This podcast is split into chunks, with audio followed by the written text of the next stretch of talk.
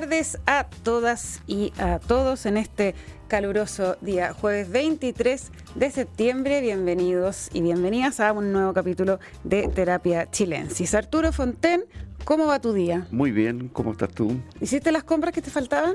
Eh, me faltan algunas todavía. Pero ya se te está acabando el tiempo, El las tiendas, sí, todo. pero vamos a llegar. ¿Va a llegar? Vamos Qué a bueno. llegar, no hay que ponerse nervioso. Qué bueno. Le vamos a preguntar a nuestro invitado eh, si ha podido eh, tener minuto para sus compras navideñas, el presidente de la Cámara de Diputados, Vlado Mirosevic. ¿Cómo está, Vlado? Hola, muy buenas tardes.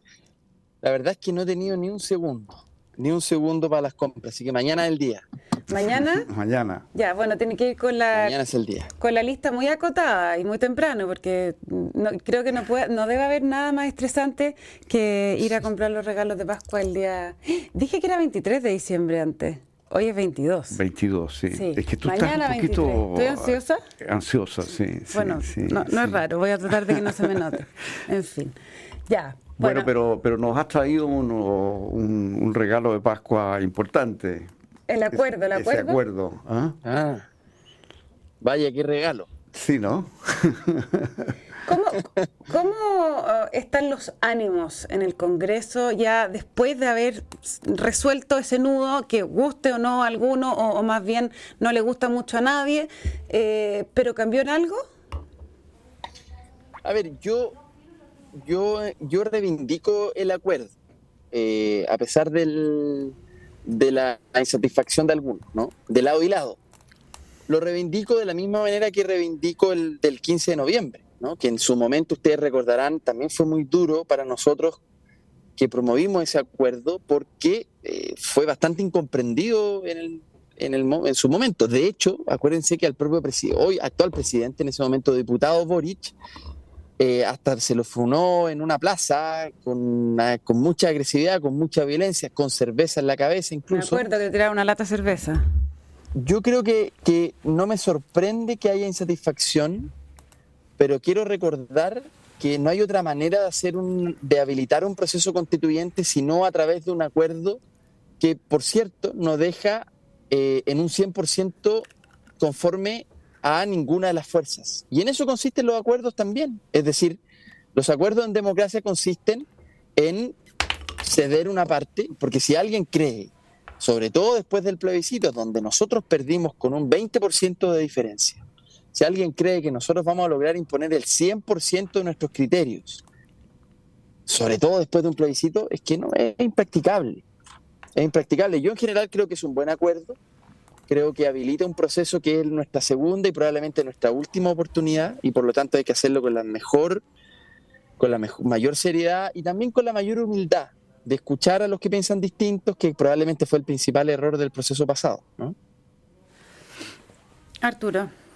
Eh, una pregunta rápida así del texto nomás. Eh, en el texto anterior eh, quedaba claro eh, que si el, previs- el proyecto no era aprobado, si era rechazado, eh, seguía vigente en, en la constitución actual.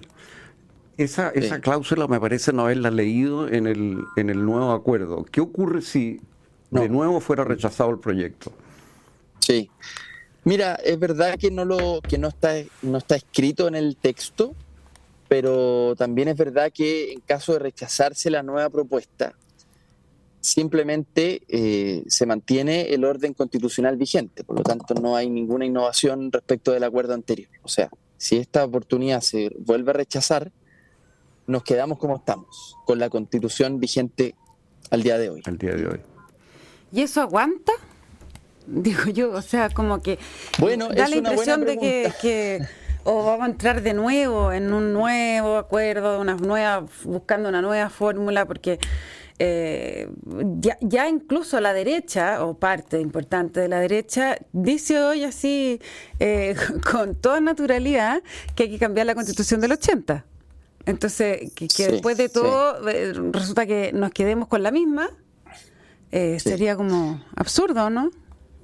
Bueno, es un, es un buen avance, yo creo que es importante reconocerlo también. En, en- en sectores mayoritarios de la derecha, diría yo, eh, hay un entendimiento que la constitución actual no es una constitución que genere ni la unidad necesaria para que un país avance, ni la legitimidad y por lo tanto es necesario tener darse una nueva constitución. Porque esto hay que destacarlo. Yo creo que cuando estábamos en las negociaciones, los sectores políticos que concurrieron a la firma estaban con un ánimo fuera de la coyuntura, que la coyuntura ustedes saben es mucho más beligerante, mucho más animosa, estaban en un estado de ánimo de mayor de estado, creo yo, entendiendo de que es necesario sanar esta fractura constitucional en Chile, pero pensando no en el mañana, no en el ahora ni en el mañana o pasado mañana, sino que pensando en las próximas cuatro décadas de Chile, si es que esta constitución que vendrá es exitosa.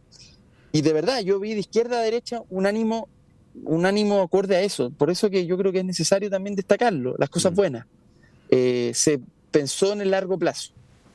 Aunque hoy día es verdad, la constitución no es dentro de las primeras prioridades de las demandas sociales, ¿no? Evidente. Aunque sí se mantiene entre un 70 y 80% de gente que dice yo sí creo necesario cambiar la constitución. ¿Mm? Ahora, en algún minuto teníamos que resolver esto. Sí, porque una cosa es querer cambiar la constitución, pero claro, el, punto es por eh, cambiarla por qué, o por qué texto, por qué cosa. Eh, sí. Tú fuiste coordinador del comando del apruebo, de la, del último proyecto constitucional.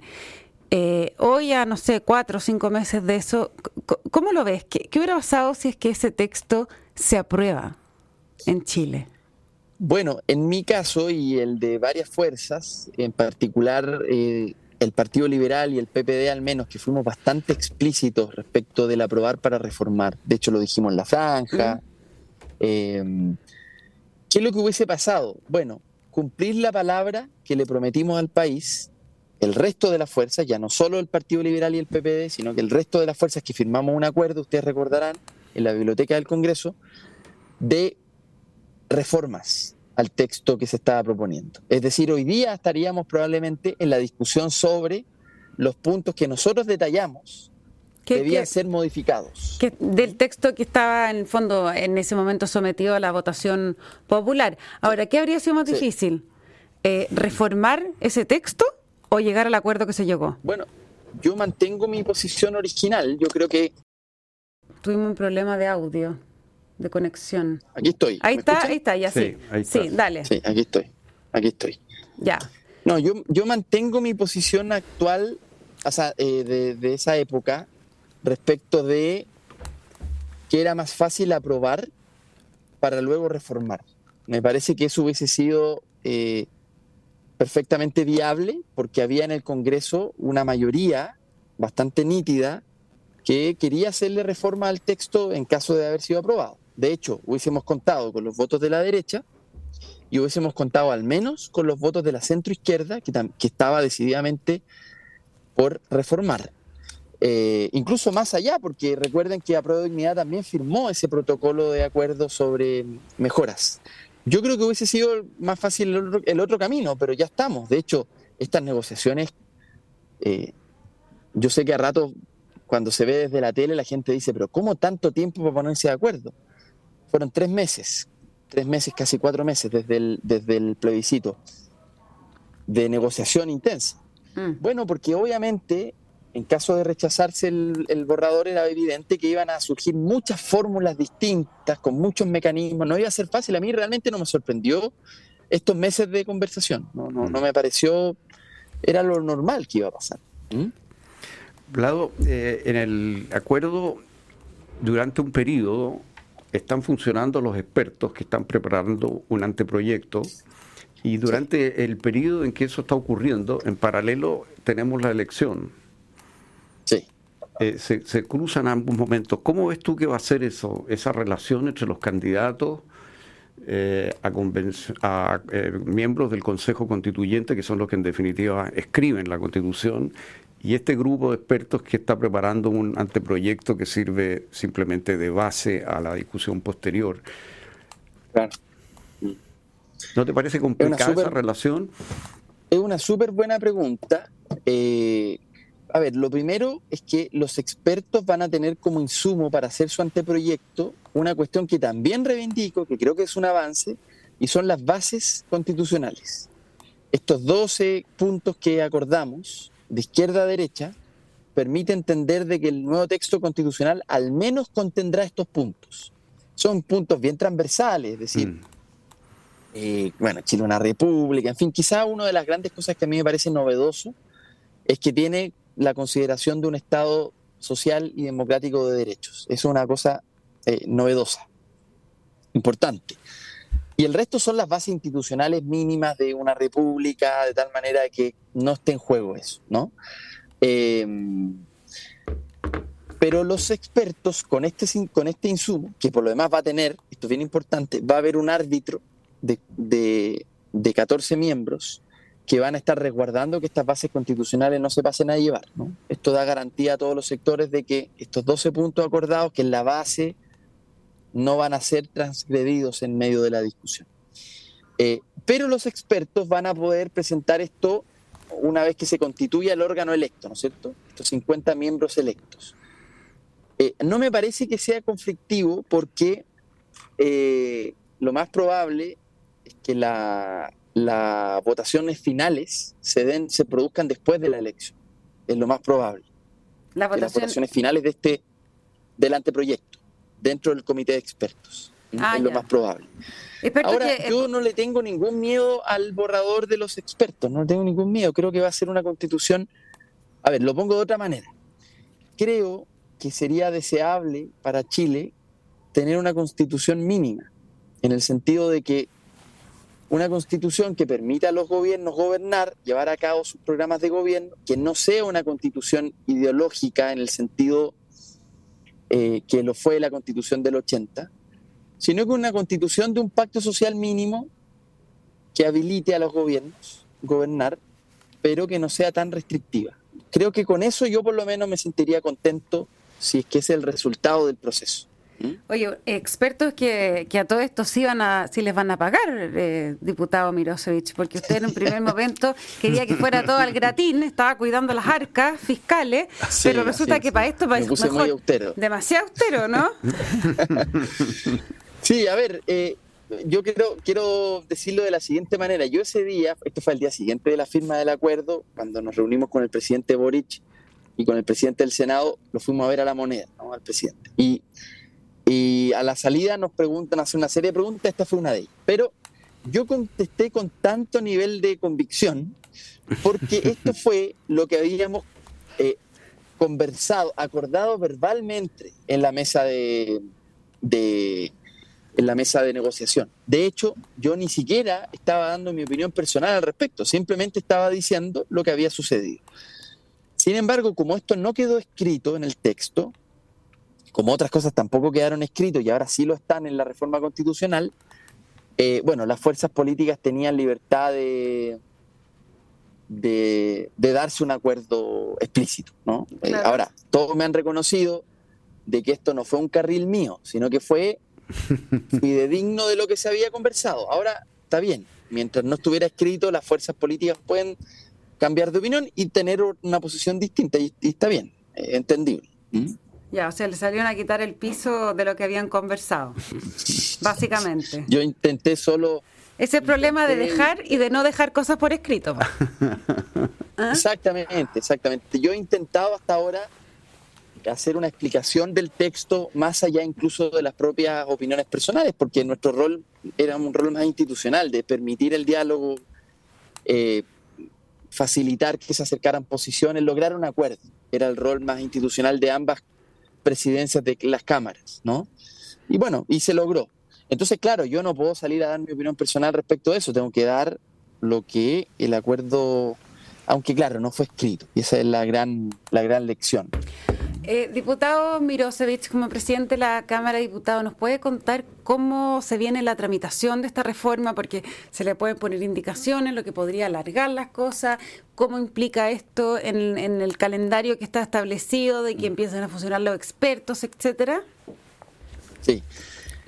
A ver, lo primero, el primer llamado que, yo hago es a honrar la palabra, porque en política, pero también en la vida en general, si uno no honra la palabra, es muy difícil cultivar una mínima confianza. Y si es que las fuerzas que concurrieron voluntariamente a firmar un acuerdo, luego no lo respetan, me parece que eso dinamita cualquier confianza y por lo tanto hace muy difícil muy difícil, eh, una democracia, porque en la democracia hay estabilidad en la medida que se respeten ciertos mínimos, y un mínimo básico, respetar la palabra. Entonces, mi llamado es a no innovar respecto del texto acordado en la reforma constitucional.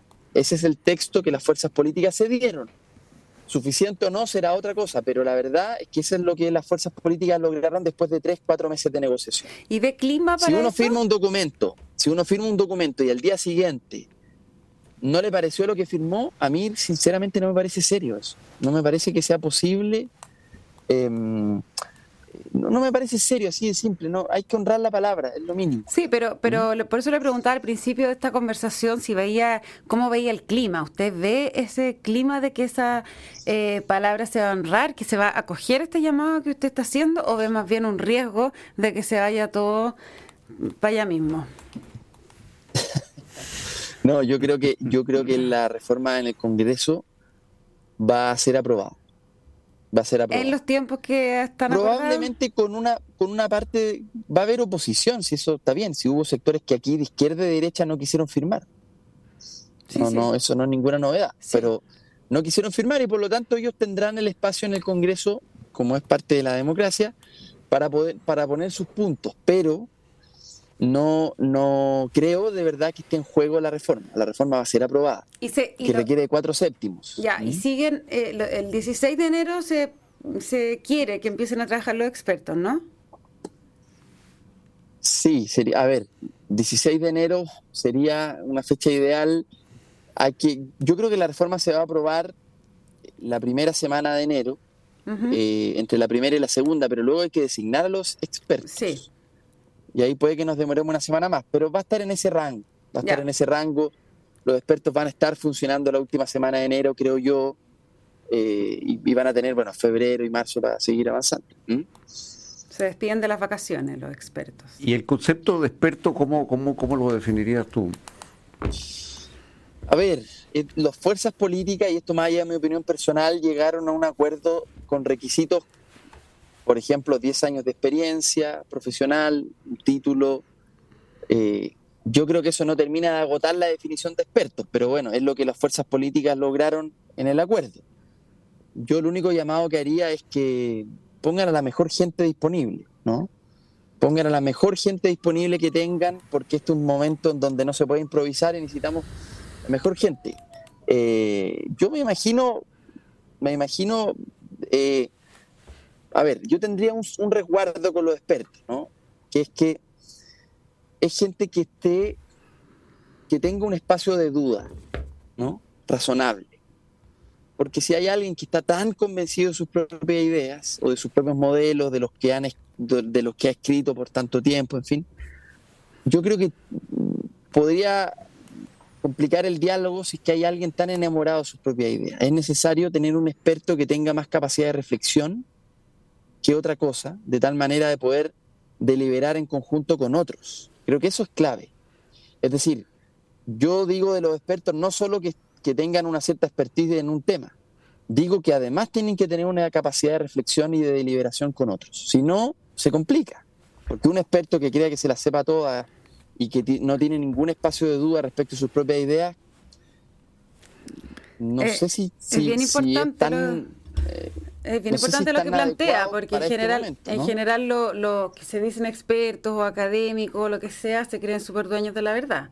Entonces, eh, es importante lo que plantea el diputado sí, que, haya cierta una, una, disposición al diálogo y a escuchar y a buscar salidas a los eh, y mecanismos de resolución de conflictos más, de, más que de imposición eh, de, ideas previas, claro, que haya flexibilidad. Ahora, hay otro punto en el acuerdo que, me llama a mí eh, la, atención, que no sé bien cómo se va a materializar, que es la participación ciudadana y en la intervención que le cabe ahí a la Universidad de Chile y a la Universidad Católica. Eh, ¿cómo, cómo, va a ser eso, diputado? Perdón, no te escuché bien, Arturo. Respecto eh, de. hay una cláusula sobre participación ciudadana.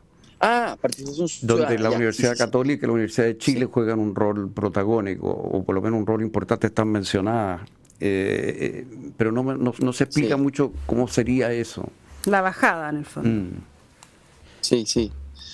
Sí, tal cual. Bueno, eh, este proceso tiene que, tiene que tener un componente importante de participación ciudadana y las universidades en el proceso anterior hicieron, en particular la Universidad de Chile y la Católica, hicieron un trabajo muy interesante eh, que todos miramos con bastante admiración, ¿no? tanto por su metodología como por su espíritu republicano, ¿no? en el original sentido de la palabra. Y creo que eh, entonces todas las fuerzas políticas dijimos, bueno, confiamos en este proceso que ellos han hecho, sería bueno que lo continuase, ¿no? Eso es, ¿no? Ustedes conocen este programa Hay que hablar de Chile. Tenemos que hablar de Chile, sí. Bueno, se Claro, e, era básicamente eso. ¿Cómo podemos? Pero eso significa entonces que, las normas, que las normas de participación que hubo la vez pasada no corren, porque la vez pasada había un no sistema hay, no hay un acuerdo respecto de sí. Sí, no, eso no, no hubo acuerdo al respecto. No hubo acuerdo al respecto. ¿Y eso significa que eso queda abierto o que eso no va a haber? No, no, no, porque para que exista una, podría haber eventualmente en el reglamento, que es un tema que tenemos que discutir todavía, podría haber en el reglamento otros espacios de participación ciudadana. ¿Mm? Sí, podría haber eventualmente ahí un espacio para poner un capítulo de participación ciudadana. Pero no está hoy día eh, así Pero no está en la reforma, constitucional. No, no está en la reforma constitucional. No. Lado Mirosevich, para ir cerrando, porque nos quedan como dos minutos de, programa, si tuvieras que en dos minutos decir qué es lo más importante que tiene que tener esta nueva constitución, ¿qué sería?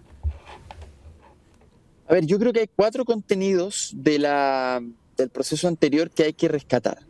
Eh, el primero es derechos de las mujeres. Esta va a ser probablemente la primera constitución paritaria del mundo. Creo que eso es muy valioso. Segundo, eh, derechos de, derechos sociales, que ya esté en las bases el Estado social y democrático de derechos creo que significa un avance. Entiendo entonces por, por, por dejado atrás el Estado subsidiario, al menos como se entendía en la Constitución del 80, ¿no? Eh, lo, cual, lo, tercero, lo tercero es que eh, medio ambiente creo que también es un contenido que hay que mirar. Eh, y entonces creo que, claro, ahí hay, ahí hay, que, hay que entender que una constitución del siglo XXI no puede no contener significativamente eh, unas disposiciones respecto al medio ambiente. Eso es muy importante, ¿no? Eh, y finalmente, y finalmente creo que hay otros consensos que la, que la constitución, yo, que yo escucho al menos como consenso, el sistema político que tiene que ver con descentralización, que es un pendiente de todas nuestras constituciones, al menos desde la constitución de 1826, ¿no? de Infante y compañía y Freire, que era una constitución, era un intento realmente descentralizador, fracasó, pero de ahí en adelante esto ha sido un tema muy pendiente en Chile, en todas las constituciones. Entonces creo que la que descentralización hoy día es un tema transversal y debe estar. O sea, esos cuatro. Dije derechos de las mujeres, derechos sociales, medio ambiente y descentralización son cuatro contenidos que creo debiesen estar. ¿no? ¿Pueblo, pues. ¿Pueblo originario? Bueno, respecto al pueblo originario, yo creo que la, y esto lo estudiamos harto en, la, en, el comando de la prueba, la idea de plurinacionalidad fue una idea que no caló en la sociedad chilena. Por lo tanto, insistir con esa idea creo no sería realista en ningún caso me atrevería a decir que, un, que, un, que acercarnos a una cuestión multicultural podría ser la alternativa. Podría ser la alternativa, pero tendrá que discutirse. De hecho, me pregunto yo si es que la convención anterior hubiese optado por multiculturalidad, probablemente hubiese sido más aceptado en la sociedad chilena. Eso era una propuesta de la derecha. Sí, probablemente, y creo que eh, si es que si es que la convención hubiese le hubiese dicho al país, miren, nosotros reconozcamos la diversidad cultural eh, que hay en Chile, pero entendámonos como una, como una sola nación. Quizás eso pudo haber sido más aceptado, no lo sé, pero la idea de varias naciones fueron, fue claramente contestado en el plebiscito del 4 de septiembre, eso, eso es evidente. Entonces creo que esa idea no, no logró mayoría. ¿Puede lograrla la de multiculturalidad? Yo diría que es posible que sí. ¿Y cuál, la última, última pregunta, Arturo. En una palabra, ¿cuál sería la diferencia entre la multiculturalidad y la plurinacionalidad? hay, una hay una concepción de origen distinta, porque una compromete el entendimiento de distintas naciones y la otra no. Y creo que eso fue lo que la sociedad chilena no, no, no estuvo dispuesta mayoritariamente a reconocernos como distintas naciones. La multiculturalidad no compromete un entendimiento de, distintas naciones, ¿no? Y que fue el tiro de gracia, digamos, de la prueba, ¿o no? Yo creo que fue, yo creo que, mirando los números y, viendo la campaña, esto fue algo, fue algo bastante decidor en la elección, el tema de la multiculturalidad. Bien, pues. Estaba muy ajeno a la concepción, a la imaginación de la mayoría de Chile. Fue demasiado rápido, como dijo el presidente. Iba demasiado rápido. No, eh, puede ser, puede que no sé, pero yo creo que multiculturalidad hubiese logrado con mayor consenso. Bien, pues, Vlado Mirosevic, presidente de la Cámara de Diputados, muchísimas gracias por haber estado con nosotros esta tarde en Terapia Chilensis eh, y que tenga unas muy felices fiestas. Bien, igual para ustedes. Un abrazo a ambos. Felicidades, Vlado. Bueno, y Arturo, como siempre, un gran honor compartir este estudio de terapia contigo y los dejo a todos invitados para que, ah, no, antes tengo que decir esto, que la transformación digital de tu negocio nunca estuvo en mejores manos. En Sonda trabajan para que disfrutes tu vida, innovando y desarrollando soluciones tecnológicas que mejoran y agilizan tus operaciones. Conócelos hoy, Sonda Make It Easy. Ahora sí, la invitación, no se vayan de Radio Duna porque a continuación, información privilegiada al cierre y luego sintonía crónica Epitafios junto a Bárbara Espejo y Rodrigo Santa María. Y para seguir hablando de constituyente. Viene reconstitución con Paula Escobar. Hoy está Pepe Out conversando con ella. Arturo y a todas y todos nuestros auditores que tengan una muy buena noche y nos encontramos mañana con más terapia. Muy buenas noches. Chao.